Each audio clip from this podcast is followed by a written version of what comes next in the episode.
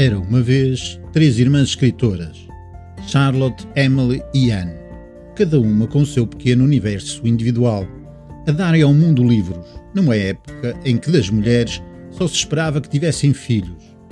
E a escrita não era para mulheres, mas elas a teimarem e a mostrarem que isto dos livros também era um assunto delas, a fazerem da escrita uma conquista perante o mundo machista e muito se escreveu na época sobre a verdadeira identidade das autoras, porque protegidas por pseudónimos masculinos. E o mundo a pasmar, achar que era impossível que fossem mulheres a escrever tal coisa, porque a qualidade e força dos seus escritos a ser avassaladora.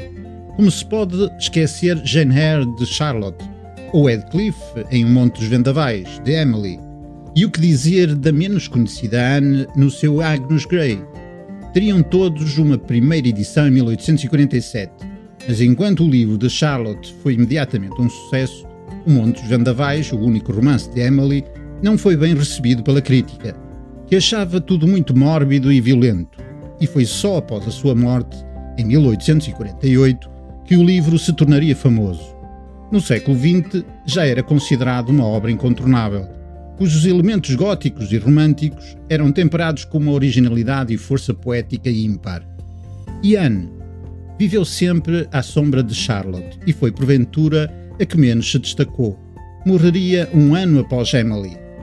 Três meninas unidas pelo talento e pela tragédia. Boas leituras!